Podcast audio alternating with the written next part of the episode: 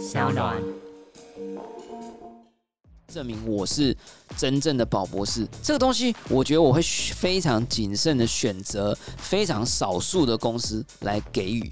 我觉得我的对标就是 Apple，因为我要买 Vision Pro，就这么简单。我也会要买。对，那 Vision Pro 不会让我觉得哦，我要在天堂地狱之间二选一。对，可是 Altman 跟 Worldcoin 就让我好像我们必须要在天使、恶魔、天堂地狱之间做一个抉择。对。呃，我我呼应宝博的讲法，我觉得 Sam Altman 也呼应今天主题，他可能会自认为自己是天使，就像是 SBF 也一直会坚信自己是天使，是利他主义，是为了人类福祉。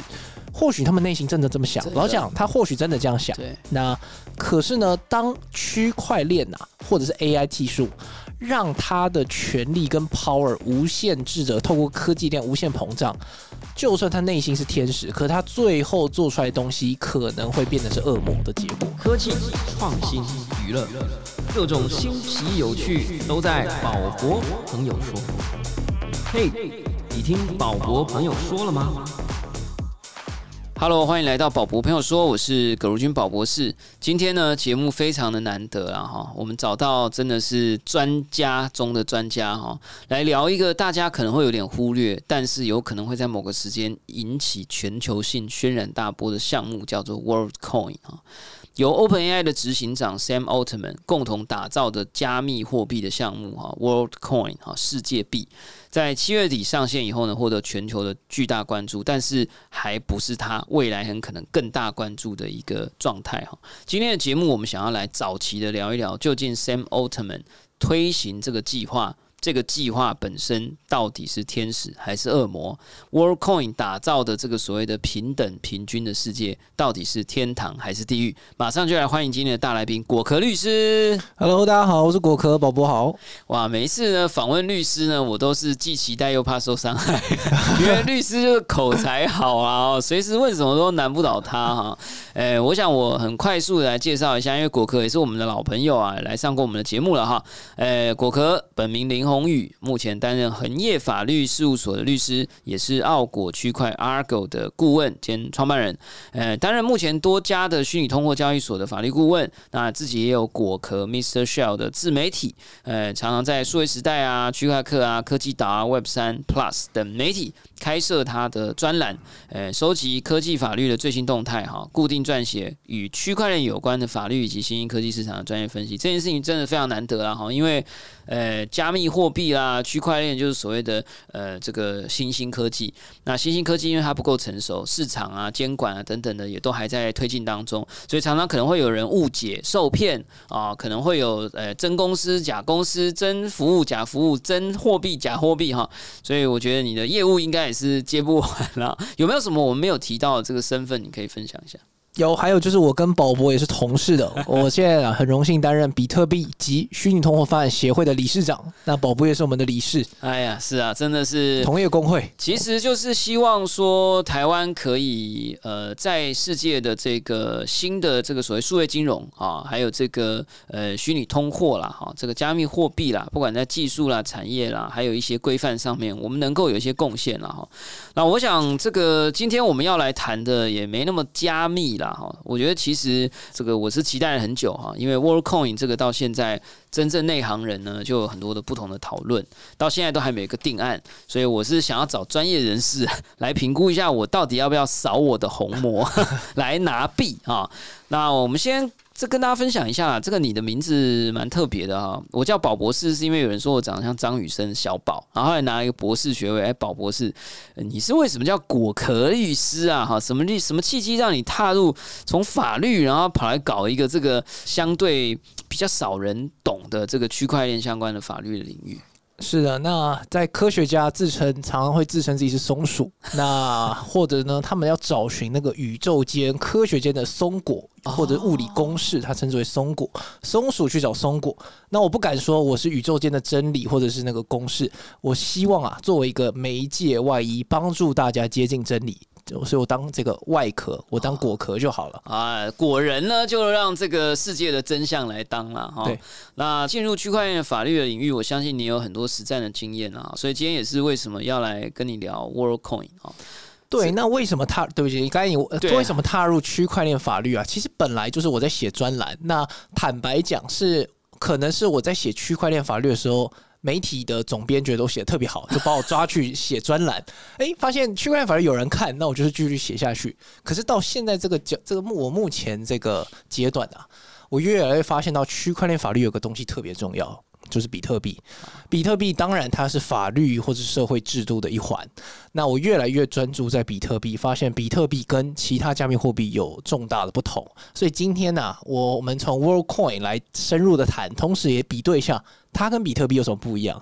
为什么有人说它是地狱？那天堂跟地狱的差别到底是什么？哦，对了，我们刚刚本来是还跟他讲说，哎，我这个刚好约你来录音哈，这个比特币就涨了十五趴，二十二十几趴吧，哇，我们之后多约要一下，多找我来。好啦，那但是呢，呃，本来说还想要来聊聊一下牛市啊，聊一下要大家提醒大家做什么，这个也许待会我们有时间再讲。但我觉得我们两个人都有点忍不住要赶快来聊 WorldCoin 了哈。呃，我想台湾或者甚至全世界很关注 WorldCoin 的人，其实真的没有很多。那我觉得果壳是我看过有一直在评估跟观察的一个专业人士哈，所以想要问一下说，诶，什么是所谓的 WorldCoin？然后它是架构在什么区块链上？它是叫做世界币，它是可以拿来买面包吗？它是一个功能性的 token 吗？它是自己有自己的链吗？可不可以跟我们聊一下它的运作原理跟它到底是什么？好的，那这个这个 WorldCoin 啊，是一个非常非常大型，全世界一个超大型的社会实验。区块链就是在做各种社会实验。比特币这个它是目前区块链应用最成功的一个案例，它的比特币的账本就在记录金钱的记录。那 WorldCoin 它的区块链分散式账本到底在记什么呢？它在记的叫做 World ID，也就是全世界我们人类的 ID 记录要存在这个分散式账本里面。那这个 ID 背后是什么呢？就是我们人类啊，一个除了你的指纹、你的声音或你的呃其他的生物辨识里面的另外一个最独特的东西，就在你的眼球的深处，我们称之为虹膜。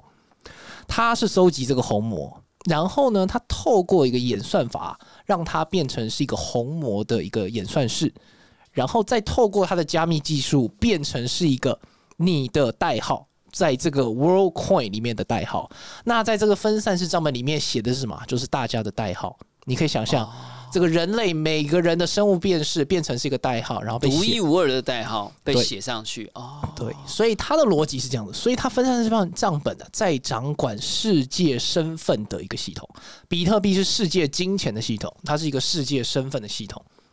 概括的讲是这样子，哇，这个我先讲一下，我觉得这是我第一次非常清楚的了解它。那我从一个小白的角度，我跟大家讲它是什么。对我来讲，就是说，呃，因为 WorldCoin 它刚刚这个果壳也讲的很好啊，你要能够取得 WorldCoin 的账号跟这个币的最天然的方法，就是你要打开它的 App 去申请排队注册。然后呢，你要约好一个实体的地点哦，哈，你还不是什么线上 KYC 哦，哈，你要人体肉身的把你的虹膜啊、跟你的肉体带到那个地方，然后呢排队，然后呢你眼前就会有一颗银色的球，这个银色的球呢，是借由这个一些 IC 啦、摄影机模组啦，还有一些演算晶片去拍你的虹膜的这个影像。它是叫 Orb？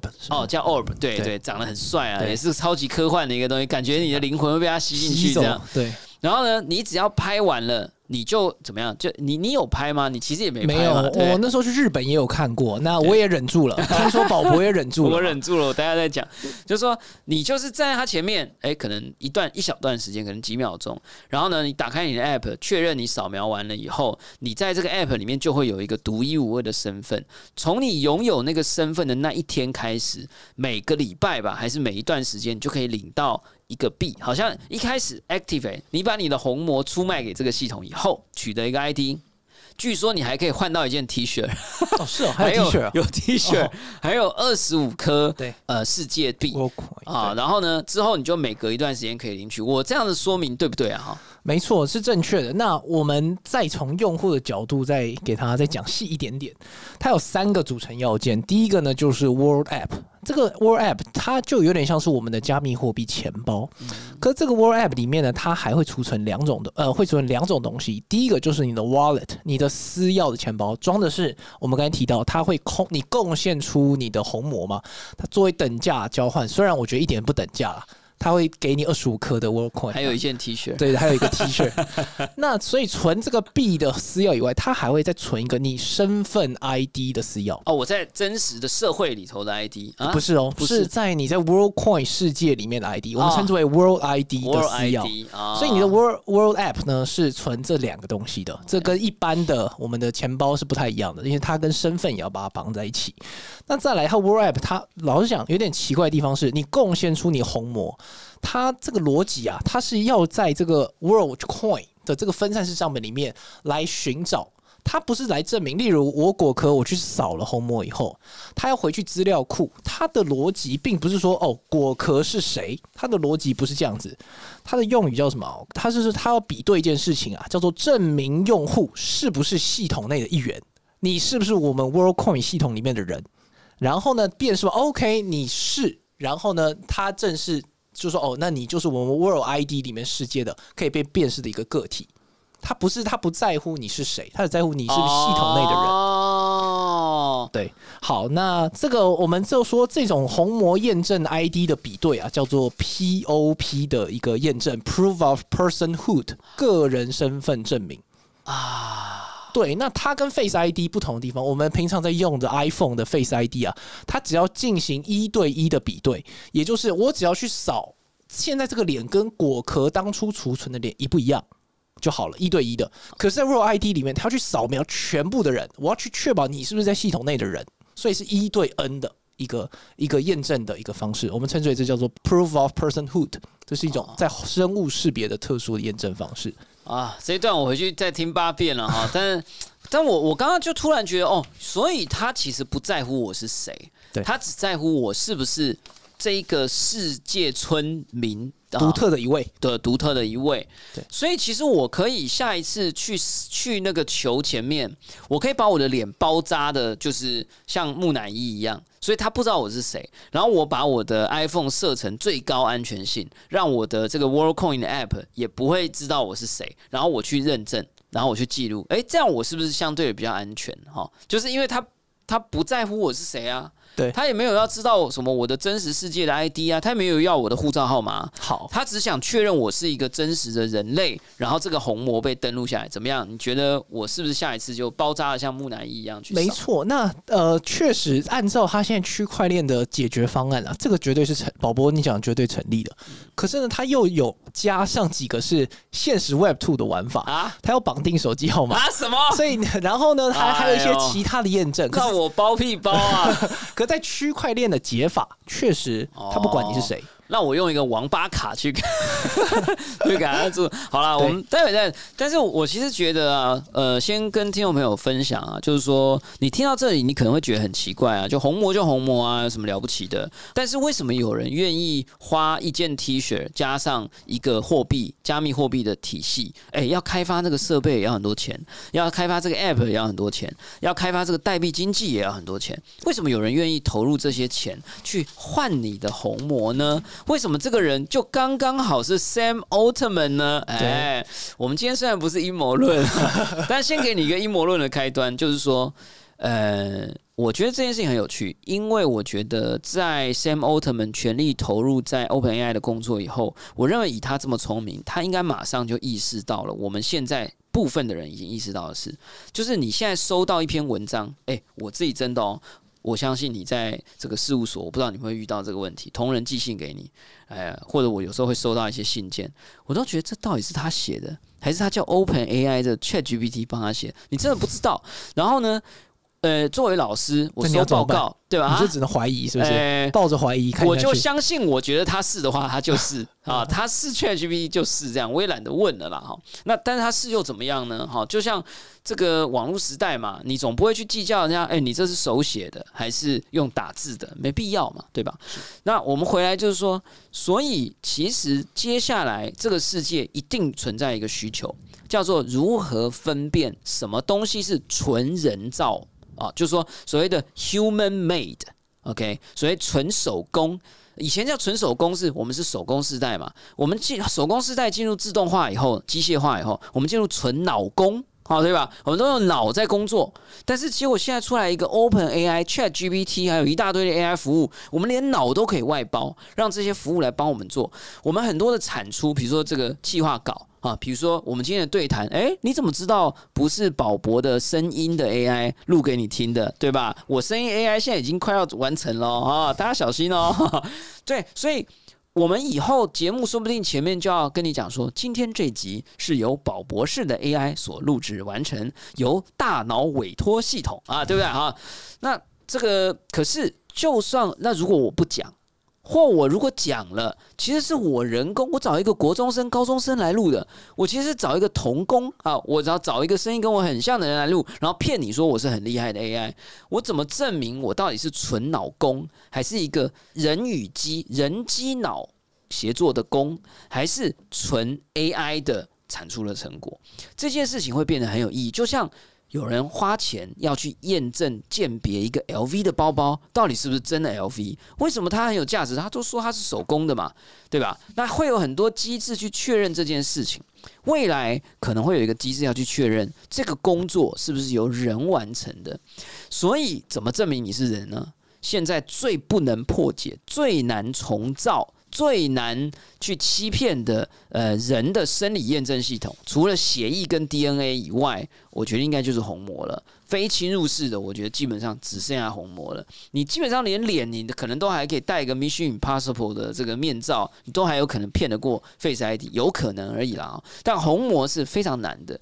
我这样子的呃前期假设，果壳律师觉得怎么样？没错，所以这就是为什么其实现在全市有超过两百万人啊，就是已经去扫了，去领那二十五颗。其实没有人很 care 那个 T 恤了，就是那二十五颗，因为一开始币价上市的时候确实有涨一波。那而且再来第二个是，他是这个 Sam Altman，那 Chat GPT Open AI 大家每天都在用，而且大家已经感受到 AI 世界的威力了。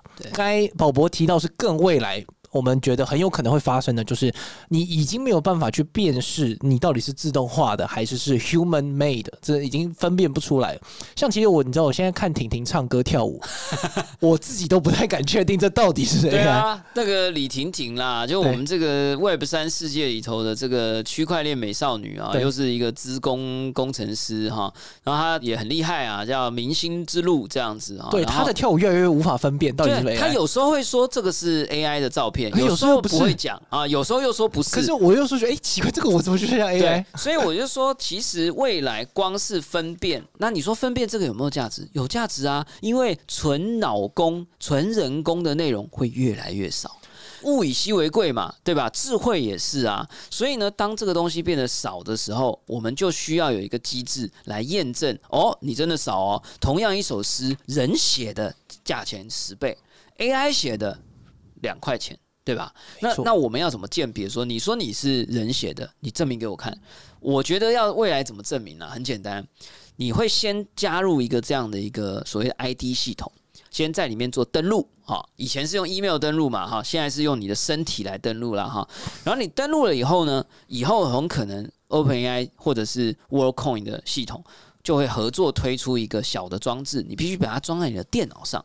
或者装在你的手上，你每一次在进行创造的时候，你可能在打字，你可能在聊天，你可能在录音，这个小设备就会去确认你是不是真的在做这件事情。可是要确认你是不是真的在做这件，目前非接触性的最好的方式就是一直看着你。好，那最好他一直看着你的时候，还能够看到你的虹膜啊，所以呢，就确保是你在做。哎，那也有可能是戴在你的眼睛上啊，可能是一个隐形眼镜啊，可能是一个呃太阳眼镜啊，对吧？好，然后呢，最后未来你如果想要为你的一首诗卖出比 AI 高十倍、百倍的价格，因为是你的纯脑工做出来的，你就得加入这个系统，不然你卖不到这个钱。没有人可以帮你证明那个是你真的想出来的。怎么样？我这个推论。我我完全认同，所以该宝博讲的，我帮大家归纳，就是它这是一个分辨的功能，因为带太容易自动化，所以变成是人造的本质反而是一种稀缺的，所以你反而要用更强烈的方式来证明这不是自动化的。所以分辨绝对它是一个硬需求，在未来。可是呢，是不是用 World Coin，然后再分辨用虹膜来分辨？我也认为这是很可能的未来。但是用虹膜来分辨自动化或人造，是否就必须一定要用 World Coin？目前我还是一个问号。可是我也帮大家整理了，除了宝宝刚才提到的第一个分辨的重大功能以外，可能啊，在 World Coin 还有五个大家很看好，或者说很多人认为有一个重要功能的，我帮大家整理五点。第一点呢是，所以加上宝博啊，总共是六点。那所以我从第二点开始啊，在第二点，我们说在 AI 时代，这 World Coin，可能是一种重新分配财富的方式。因为 Sam Altman 啊，他是一个这个基本收入的主义者，他认为透过 World Coin，人人永远只能够拿到一份的财产。如果真的要全世界普及发放这个钱的话，那这个 World Coin 是一个很好证明没有人会重复领取的方式。再来，它本身就有代币经济，所以就是好像同时就在发钱。所以第一个财富重新分配，再来是一个信誉系统。你当你有一个锚定绑定的一个独一的身份，这个身份就可能会在网络世界里面啊，你做什么烂事情，它就会绑在你的身上，所以打造一个全世界无国界的信誉系统。已经开始觉得可怕了。再来是治理系统，那治理系统就像是你可以拿到一份的钱。同理，你可以拿到一张的投票权，你对特定事项，这可以是一种世界治理的一种另外的方式。现在 Web 三的项目都是用质押代币的方式在做治理，那现在可以透过质押你的红魔的 World ID 来做治理的投票。对，再来就是身份证明，那身份证明其实就跟刚才宝博提到的这个分辨有点像啊，就是在区别。你第一个可能是证明你存在，或者是证明你是自动化，而不你不是自动化，而是一个呃 human made 的。再来，最后其实跟一开始有点像，就是公平的分发稀缺资源。那这稀缺资源不限于金钱呐，还是可能稀呃包含了社会的补贴啊、社会福利，或甚至是黄金或比特币，类似这种稀缺资源，它可以透过 World ID 这种方式来做。所以这是大家很看好的其中几个原因。哇，我这我觉得经过果壳一提醒，我想起来了哈，就是说。AI 可能会给人类带来的威胁，还不是我们的纯脑工创造的减少或者变成稀缺，还有一个问题是可能会取代。我们的工作，虽然我的节目上通常都是很乐观了哈，说啊是协作啊是扩增啊，但是还是不免有一种可能性，就真的就是什么，以后大部分的工作都 AI 来做了，我们不用做事了。那不用做事呢，就会落入所谓的基本收入制度派的一个理想世界。也就是说，你每天起床啊，你只要不要给这个世界添乱子啊，你不要跑给你钱，对我就给你钱，你不要跑到街上去砸我的机器。啊，你要你要 Nike 球鞋吧，我们机器做给你啊。你想听歌吧，我们机器唱给你。你就是不要来乱就好了，对吧？然后你就每天可以领到钱，这个叫基本收入。你可以领。其实，呃，我的理解是，阿拉斯加还有一些地方已经开始在试行了哈，因为那个地方可能有天然资源啊，可能有石油啊、汽油啊，诶，它很可能就本身就是可以运作，它不需要你劳动。那未来这个世界很可能全球性的会变成 AI 替你劳动。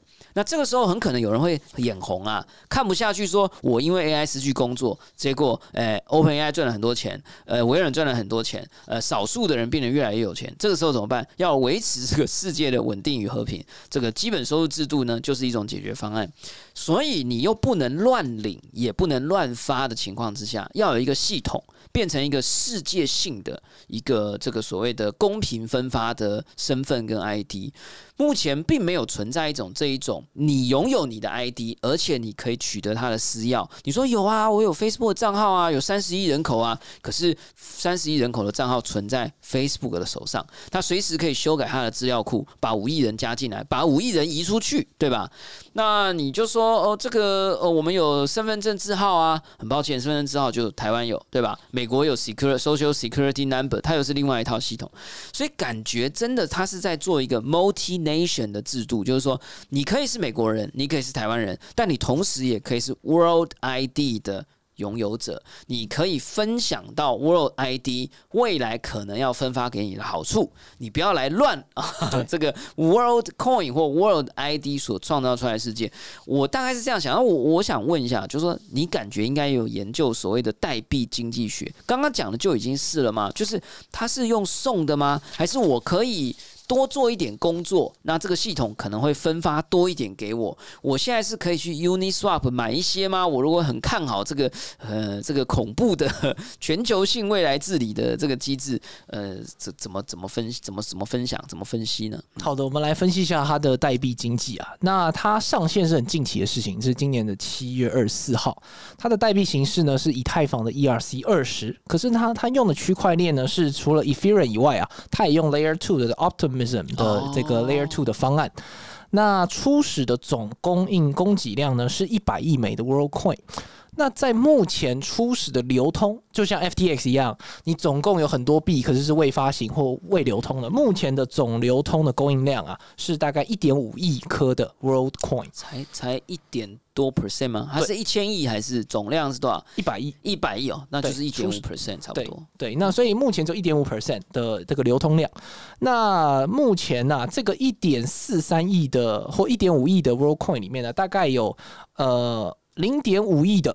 也就是大概三分之一呢，是在红魔的使用者的空头上。那另外的一亿的代币啊，其实是给造势商在做造势的。What？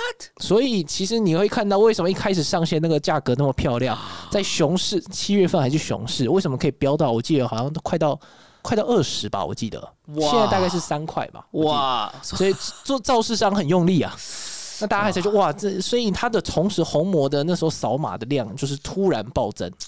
那你宝宝，你猜猜现在因为代币经济的推波助澜，你猜现在全世界扫码比例最高的地区是哪里？我们就分几大洲就好。其实我有关注了，所以我知道答案啦。我觉得是非洲。嗯，没错，我也很讶异是非洲。那第二名才是亚洲啊，第二名是亚洲，是啊。那第三名也跟大家报告，我特别今天来之前查了一下。哎呀，第三名是拉丁美洲啊，第三名，第四名才是欧洲。哇。这个，所以，我我觉得原因是这样了，大家也不要觉得很奇怪哈。原因是哪里有钱哪里就有鬼。好，那事实上呢，因为二十五颗 World Coin 空头本来是没有价的。但是直到它造势造势出来，就是所谓的可以开始在交易所开始流通的时候，它就变成有价值了。对，所以呢，你只要一个眼球的虹膜或一个人呐，一个真正的人类，我不管他什么时候出生，我不管他什么时候死亡，哇，这听起来很可怕哎。那就有人会不会为了这个？拼命啊！就是突然你会发现出人来，对，你会突然发现，哎，我的红魔在今年的一月份比较值钱，在现在的十月份反而不值钱，就是因为造势商可以来控制这件事情，这很恐怖。然后呢，我觉得听起来他好像是在照顾人类，但是我怎么觉得他反而影响了人类？那就总而言之啊，就是说，因为它开始值钱了，所以有很多人就跑到非洲，也不用跑，就是因为非洲也可以上网，所以他们可能就用了一些呃网络的联络啊，然后呢，哎，就可能申请了某一些呃这个所谓 orb 这个扫描器啊，然后可能就带到非洲的某个地方，然后呢，让非洲的某一些人去申请一些免洗账号啊，然后哎，反正虽然电话号码是免洗的，呃，APP 也是免洗的，但是你的红魔不是免洗的，所以他就想办法，哎，我发一包米给你啊，你来扫个红魔吧。反正他们很多人也不联网嘛，那所以呢，就有一些人是利用这种方式囤积了大量的世界代币，然后呢，在它上市了以后呢，哎，cash out 可能大赚一波，或者等到造市上之后呢，要再把它炒起来的时候，又再大炒一波，这其实有点恐怖啊。没错，所以我们来看看它未来代币经济它的分配。目前它是目前的智能合约是写啊，七十五 percent 是。是给到空呃，是会给到社群。那这个社群就包含了用户这个生态基金，或者是这个网络的运作费。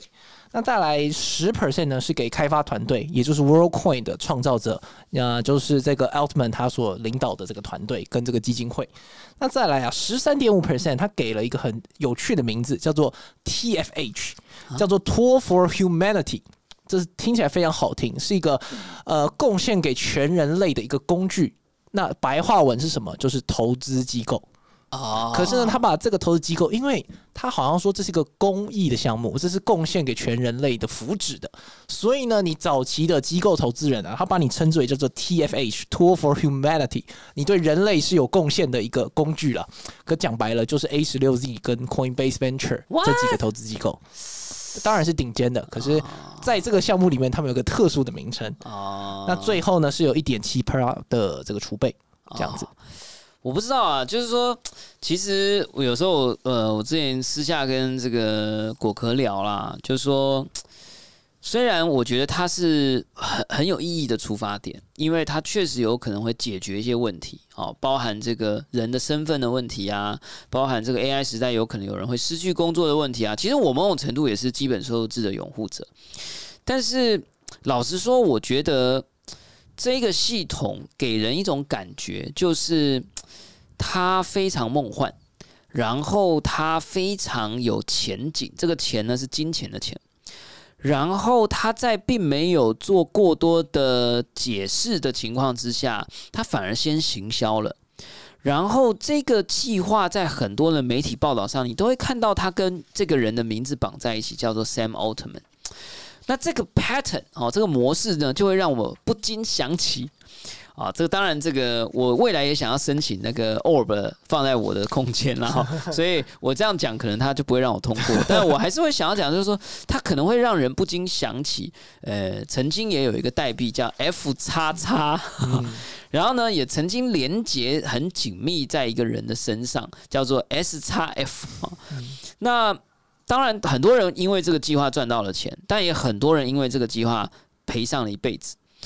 那所以我觉得，当时我看到这个机器啦，我在纽约的时候就看到它可以扫，然后又看到堆了成山的 T 恤，我就想说，我要不要来贡献一下我的虹膜，呃，响应一下这个未来世界的体制，然后呢，诶，早期的领一下这个。呃，世界币，而且我越早注册，我就越早有机会可以领到币。这其实是一种反向的 staking，就是说 staking 什么意思？你把一笔钱 stake 进去到智能合约里，你每隔一段时间你就可以领到多的币。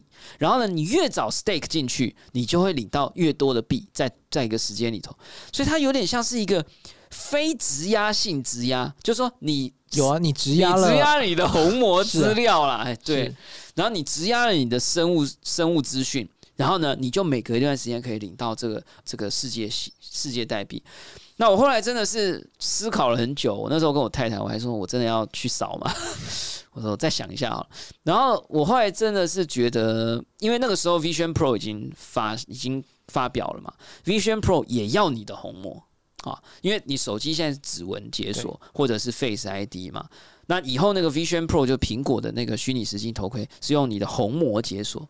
我那时候就想说，我反正我虹膜都要给出去了，这就可是 Apple 的逻辑，啊我们等一下就来谈。那到啊底这个红魔跑到哪？哎 Apple 好逻辑通常就是包含我们的手机也是，它是不会上传，啊是在装置内。网的，它是直接存在 IC 里头。对你手机丢没错，那你手机是烧了，你的你的生物的特征呢不会传出去就。算不烧也不传出去，骇客骇不进来。对，对因为它是有硬体加密的，我知道。对，那但是可是 WorldCoin 呢？好了，我们来我们来聊一下你的红魔到底怎么了？呃，这个我其实也问了好几个在这个领域的工程师。那其实我发现大家众说纷，其实我发现很多工程师都没搞懂到底 WorldCoin 它到底怎么把虹膜做运用，到底上传了哪些东西。我目前讲的是我尽可能的去查证。哎那抱歉吧，我因为我也不是工程师，所以我就只能尽可能的就我现在能理解的来讲。那第一个啊，你今天你在你要拿到这个 World ID，其实基本上会有呃，可以说三个步骤。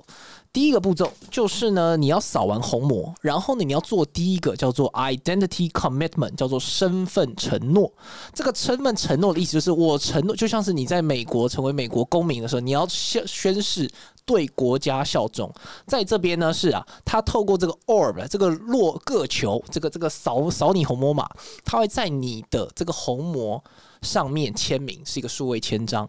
好，那再来它数位签章以后呢，这个 orb 啊，它会自动根据你的虹膜的生物特征产生一个叫做虹膜代码，虹膜代码叫 iris code。这个 Iris Code 你的虹膜代码加上它的签名，就好像你宣誓效忠这个 WorldCoin 世界，这个代码它就会被上传到。呃，这个第三方的伺服器，各位注意喽。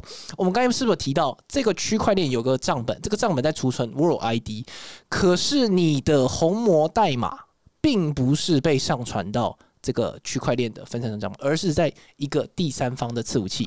按照他现在解释呢，就在 Amazon。好，那他当然就开始，我靠腰，那我才不要嘞。可是呢，他说这个虹膜代码没有办法反向编译，也就是他转出一段乱数是难以再去回头解析到哦，原来这是果壳的。他没有办法还原出一个假造的虹膜啦。对对对对，所以你的他说，所以你因此你的生物辨识啊，并不会泄露出去。可再来这个 or 吧，这个这个球其实还有一个拍照的功能，也就是他要去。生成这个虹膜代码的时候，它一定要拍你的虹膜啊，不然那个生物特征没有办法变成数值。所以它有个动作是拍照。好，各位，有这边就是关键了。呃，他现在要给你两个选项。第一个选项呢，就是你不要被，就是不要有异地备援啊。你拍照完，他马上说就会帮你删掉这个照片。然后删，他这个拍照只是为了生成这个虹膜代码。嗯，好，可是他有第二个选项。你可以异地备援，他的意思说，如果你不小心搞丢了 你的这个 World ID 的这个你这个你的私钥的概念，它可以透过你的虹膜的影像加虹代码帮你再回复出来。所以反之什么意思？你的照片是有选项可以来这个这个被保存起来的。所以第一个刚才提到的虹膜代码，虽然它宣称无法反向编译。可是你的虹膜代码是被储存在阿妈这种上，可以备份啊？这是不是？这是一定要备份的，所有人都要。对。那在你的这个相片啊，他说不会存，会自动删除。可是就我问了几个工程师，他们说他们也无从验证到底有没有删，你根本也看不出来有没有删。他说会删了。那在第三个就是你同时可以去按下说你要异地备援，所以你的虹膜的照片会也会被储存在这个 World ID 它的找的第三方的。这个这个伺服器上，好，所以我们刚才谈完了前两个步骤了，叫做一个宣誓的动作。那再来就是你要拿到你的 World ID 嘛？这个 World ID 啊，其实就比较简单了，它是经过你 World App 它的一个私钥来计算出来的一个类似于钱包的公钥，就像是我们的以太坊的钱包的这个地址一样。那它只是变成是有点像是辨识，大家可以透过这个公钥找到哦，这个是你，对，这是一个身份公钥。那这个身份公钥啊，才会被上传到这个 World ID Protocol，也就是这个分散式账本上面。所以你同时有两个东西被上传上去了啊。我觉得从我的角度听起来啦，就是说。呃，我们之前有访问这个阿福管家创办人啊，就是说，如果有一个系统里头有越多的东西是你自己掌握的，那么相对的是越安全。但我觉得，那那你说苹果，我觉得它在硬体的控管、软体的这个设计上，我觉得它是一把抓。啊但老实说，WorldCoin。没有人知道现在哦，就是说硬体是谁做的，韧体是谁写的，软体是谁做的，对吧？伺服器是谁谁磕的，是吧？那你说，呃，你相信 Sam Altman？那你刚刚又进来了一个劲爆发言，你说 WorldCoin 的项目现在老板也不是 Sam Altman。啊，它是一个宣，就像是以太坊基金会一样，它是一个宣称是一个公益项目，可是大家也都知道它是有个核心开发团队。就像刚才宝博讲的，没有人知道它 Orb 这颗球是怎么出来的，它的韧体是谁开发的，其实就是当然他们的基金会的开发团队。好吧，我我觉得是这样啦。这个 WorldCoin 呢，在 Sam Altman 旋风访台，然后大家很关注这个 OpenAI 的时候，有曾经被提起来过一下下。但是呢，又因为这个区块链在前阵子又还是持续熊市嘛，所以大家也就忘记了哦。但是我觉得这个计划还是持续在运作。如果你有下载它的 App，你可以在一个页面里面找到目前全世界有哪些地方有。那我记得离台湾最近，台湾目前还没有。我知道有一些人在申请。那目前最近的是东京啊。那我自己有关注嘛，所以我就发现东京的点也越来越多。好对，那我去纽约的时候呢，其实也有很多点了，就是其实已经有越来越多，比你想象的多，而且这个计划还是持续的在推展。你是有很多地方是可以注册登记，然后去扫你的虹膜的。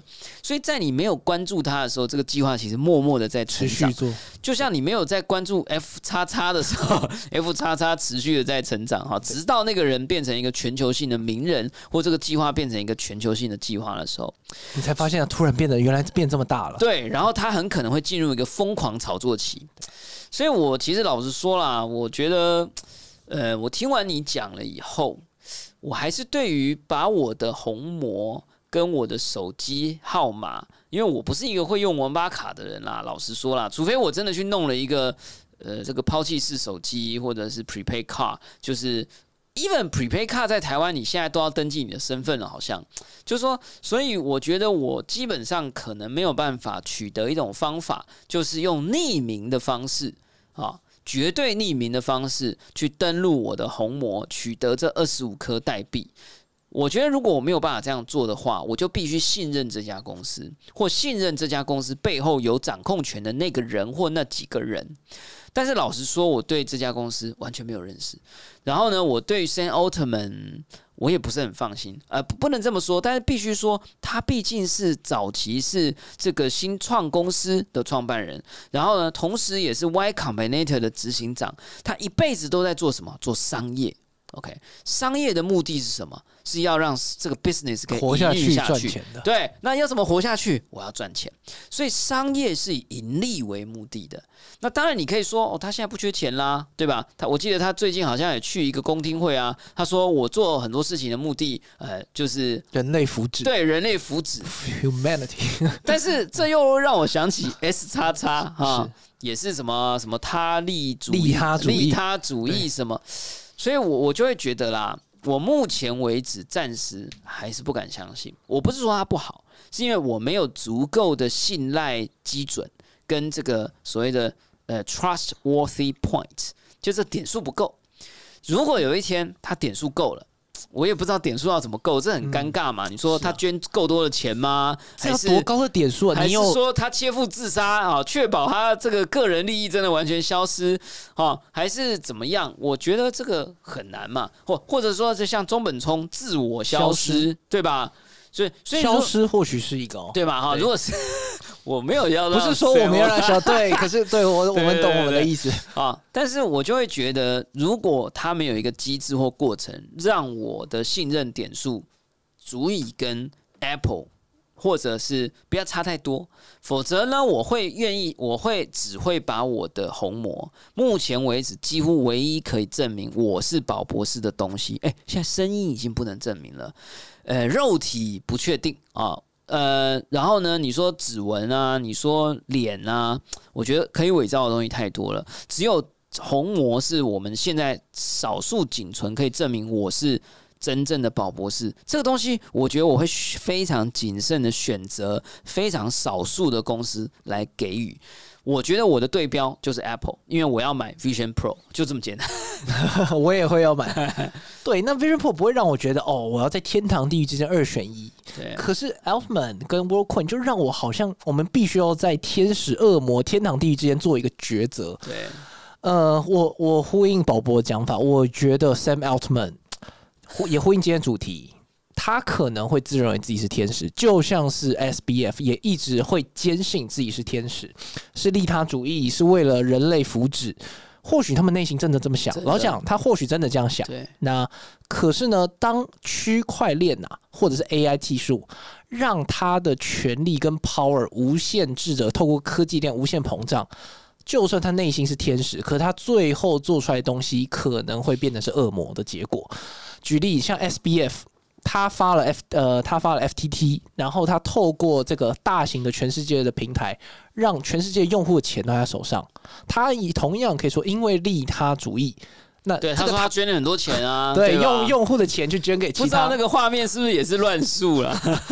对，那同样的，今天 Sam Altman 他为了发，为了要做一个世界的一个身份系统，他透过收集全世界的人的虹膜来发代币。各位，我们想想，这到底值不值得？为什么？呃，这这老想，这应该是政府要做的事情。那过去因为是有国界之分，所以每个政府只要管好自己。内国政府的人口政策、人口普查，就像日本人那时候是但我日治时期，但我不相信政府啊，对，那对啊嗯既然都不相信，我我也不为什么？想把我的红魔给我的政府啊。没错，那为什么我们现在突然会因为他会送你代币，对啦你就相信一个人，对然后要收集全世界的红魔？这到底值不值得？如果我们今天让他继续这么做，其实啊，就算他内心是天使，结果很可能会变成是一个恶魔。而且我担心的一点是啊，WorldCoin 接下来会也会经历这次的牛市，比特币涨。坦白讲，其他 ALT coin 也会跟着涨。那我先布局一下好了。那再来，当这个 WorldCoin 开始涨的时候，它会让它在全世界收集红魔的这个效率啊，因为有代币经济的诱因，哇，它会收集更快，很快可能妈连台湾都要拼命来扫了，所以这是我很担心的。当因为代币经济加速它的红魔的收集。它的恶魔的状态，我怕会更快的开始在可能在下一轮熊市就会产生。各位，我觉得呃，我再补充一点，到底值不值得这一点？你有没有想象过，如果今天 WorldCoin 的这个单纯的代币的这个价格烂掉了，变成是零点零一好了，啊，你的红魔在这个区不是代表你的红魔没价值，而是在这个区块链代币上面已经没价值了。那这些红魔要怎么办呢？这些红魔代码、这些身份的承诺要怎么办呢？对难道那个 Amazon 要免费帮你继续继续 hold 一辈子吗？还是说他要删掉？可是啊万一又外流了、外泄了怎么办？可能就会有人把它用很便宜的价格并购了，这样。对，那你的全世界的红魔这么重要的事情，却系住于代币的价格不能崩跌，哎你永远都要靠做市商在撑着价。可是哎这件事你能撑多久？所以我认为啊，这个恶魔跟这个地狱会因为它地价涨太高，可能会发生，这是我很担心的。啊，所以呢，我觉得有时候啦，有一些有一些事情呢，大家要把时间这个要素算进去啊。我们现在是二零二三年录音的时间是十月多，也许播出的时间是更晚一些，但是呃，你可能会觉得到底是天堂还是地狱，到底是天使还是恶魔？你可能会觉得是现在，但是我们讲的是整个过程，也就是说，我刚刚听起来啦哈，有可能是先上天堂 再下地狱啊，先当天使。再做恶魔，呃，这个其实好像也跟我们刚刚讲的这个比喻有点像了哈。呃，我觉得宇宙只有一个啊，我们没有办法知道到底这个结果会是什么。那我觉得我们今天这一集也是很重要哈。呃，大家可能就把它当阴谋论听一听哈。但是呢，如果没有发生啊，那就是阴谋论了。如果发生呢，就怎么样？我们就是预言者啊，先见之明了哈。那我觉得既然得都阴谋，我可不可以再啊讲讲天堂？不然只讲完地狱嘛？好这样讲完地狱，听众就会觉得绝望了。讲讲讲讲讲。我们其实已经有天堂了，我们现在不太需要做这个艰难的抉择。哦这个天堂是什么？WorldCoin 说他要做这个世界重新财富分配的一个最重要的工具。哦，比特币它就是一个全世界的网络货币，一个金钱系统，而且目前不是说目前啊，这就是前所未有成功的一个网络系统。它也同时也在塑造一个新的财富分配的方式。已经有既有的系统，为什么你突然要突然相信一个人，然后呢要求要背着大家红魔一起走上一个他说的康庄大道？我们眼前已经有一个无法取代的一个金钱的系统，我们要第一个要注意到它。第二个事情是，比特币系统不会要求你贡献任何事情。你只要愿意使用它，它永远都会为你敞开。它不会说你要把你身、你的这个体毛拔出来几根，你才可以去用比特币，没有这个门槛。任何人都可以在没有门槛的状况下拥有你的比特币的钱包，然后使用比特币。然后你觉得呃手续费太贵，现在还有 Lightning Network 的闪电网络做一个极为便宜的支付。再来就是隐私的问题。在比特币的这个系统里面，大家很多时候都会忽略掉，它是一个非常保障隐私的一个工具。为什么？因为以太坊大家很常用，可是以太坊跟比特币的机制不太一样。你以太坊的地址就好像是你人的身份，像宝博的这个以太坊的地址就非常的精彩，还有绑定它的这个头像。可是比特币跟闪电网络，你的地址会一直变，它会持续的自动生成出你新的地址，所以第一个它是保障隐私的。再来你，例如今天我打了零点一颗比特币给宝博好了，比特币还有一个特殊的找零机制，也就是你这个币啊可能会分成三笔出去，其中两笔，然后也就是打到宝博的三个钱包里面，那其实都是宝博的，只是它会自动把钱分成三笔出去，两笔是主是少的，是零钱包，另外一笔是主要的。通过这个方式，也是让别人无法去追踪你的金流或币流。呃，这就是他隐私保障的方式。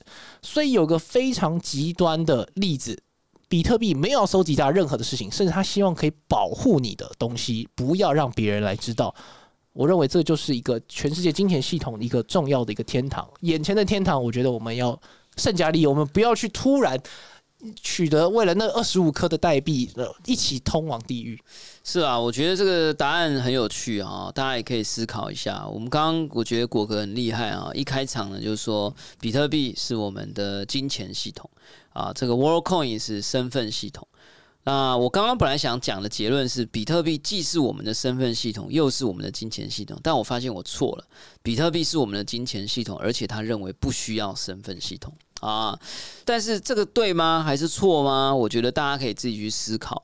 然后我觉得我刚刚本来都已经听完你的这个分享，说他会上天堂，我都已经准备好，等下要去买 Worldcoin 了哈。还好你有这个回马枪啊哈，就是说，其实我觉得比特币，我我先讲啊哈，我们不鼓励任何人投资买币啊，然后我们也不觉得呃这个加密货币是一种投资。那我都还是觉得呢，比特币都还是一个把它当手游世界里头的点数啦，不要太认真哈。到现在哈，当然这跟呃我们的虚拟通货协会的观点可能不一样，但是毕竟我们做节目啦，我觉得大家时间不一定够去做很谨慎的研究，我们还是要这样讲。那但是呢，我觉得先撇开这一点不谈的话，我觉得你刚刚讲了一个点很有趣，就是说我们刚刚讲说你 stake，你质押了你的红膜。去抵押在这个系统里，然后你可以定期的收到币。然后我突然发现，如果我们哈斗，就是我们持有比特币，然后我不把它卖掉，然后呢，我等于质押了我的信仰。嗯，你然后你相信的那个东西，你质押的那个信仰叫做我相信这个东西对这个世界有用。而且会有越来越多的机构采用它作为我们的金钱体系的一部分，而这件事情在最近闹得沸沸扬扬，这个 ETF 即将通过的这件事情，其实就是其中一个代表嘛。所以，如果这个东西未来真的成为我们世界金钱系统的一部分，呃，一种可靠的、可以被选择的解决方案，那么我认为它确实未来的价值一定会持续的增长。就像如果你选择了一个持续成长的国家。它的经济持续的成长，持续的被采用，它的产品持续的被采用，它的货币理论上应该也是越来越有价值的，或者它的国债也是越来越有价值的。所以我觉得你纯粹如果说要质押的话了啊，我觉得你现在要做的选择很简单啊，你决定质押你的 肉身。的验证系统，也就是红魔，还是直压信仰哈？那我个人目前听完了以后，我暂时选择直压信仰好。但如果你看到我站在那颗球里面扫描，球前面扫描，发现我要出卖我的红魔了啊，也不要骂我了哈。或者你如果发现我的 Uniswap 正在交易 Worldcoin，也不要骂我了哈。不过我现在听完了，我觉得确实我同意啊，比特币嗯跟 Worldcoin 是有概念上的关联。而且甚至在选择上，可以是一个呃，可以是做一个呃选择了哈。那最后这个呃果壳啊，我想你给我们带来这么精彩的分析，呃，有没有什么可以让我们持续追踪啊？你的想法、你的专栏啊，还是你有没有什么 closing 的这个？我们通常律师有个结辩啊，是有没有一个什么小的这个结论啦？哈，然后跟我们分享一下最近有什么计划啊？怎么追踪你？是呃，那个该宝博说直压着比特币信仰嘛？那我觉得我现在的这个感觉就是，我这个熊市其实坦白讲过得蛮辛苦的。很多人说啊，股会你案件很多，可是其实熊市大家都是努力咬紧牙关要撑撑下去。那同时啊，我本来把比特币当成是一个投资商品，就像是你刚提到的，就是什么一个投资，然后信仰。可是我现在把比特币当成是一个怎么讲储蓄？所以我现在你说你该是质押信仰。我现在是质押我的律师费，在就是把它变成是储蓄在比特币上面。那这个就是我持续在做，所以我也公开的讲嘛，每天三千块台币。哇，那那哎，那你最近这二十趴不错啊，还对不 对，那可是我是从五万一路买下来的，可以啦，可以啦，对，就是要同时在逼自己，就是储蓄这件事情要要大声嚷嚷，因为现在太少人在储蓄了，大家都在讲要去投资美美股美债，大家都在讲怎么投资买房，可是储蓄这件事情在通膨的世界是一个愚蠢而不可行的事，可是，在比特币的世界里面，储蓄的美德，我现在开始在学习。那呃，我我近期啊，我包含宝博，我们一起做的比特币及讯通贩协会，我们努力推动同业工会，目前有一个初步的成果。台湾也即将会有一个全新的产业、全新的同业工会，叫虚拟通货商业同业工会。那么当然，我们协会有持续的支持，以及任何我们能帮的地方，我们就会帮。那再来就是。我自己刚才也提到一些比特币的东西嘛，那我下一阶段我也在最最近也在思考，有没有透过其他比较系统性的方式，把比特币啊跟相关加密货币重要的一些事情、文献甚至消息，把它有系统性的把它呈现。我还在想一些新的计划，正在筹划。有什么新的消息，我再宣布在我的或者是我们相关的社群上面。好，这个大家可以在我们的节目说明栏位看到果壳大大的脸书啊，或者是他的一些社群资讯的频道，也欢迎大家多加追踪。啊，我想这个接下来啊哈，大家也不要一直觉得这个世界上只有熊这种生物，好不好哈？呃，这个高丘之下必有深谷哈，深谷之下哎什么必有这个啊这这总之啦，这个世界总是一波一波的哈，大家也不要觉得一件事情永远这个熊了就不会有牛了。我自己最近的心得，当然我觉得这个有点不太准啊，但是就是很情绪性的，就是会觉得说很情情感性的，就是觉得啊，本来这个一万多块钱美金，一年的时间竟然就回到这个三万五五千多块啊，三万四、三万五。呃，如果你说两万五好了，我们不要讲一万多的时候，两万五千块的时候，距离很多人喊的一颗比特币等于十万美金，是四分之一。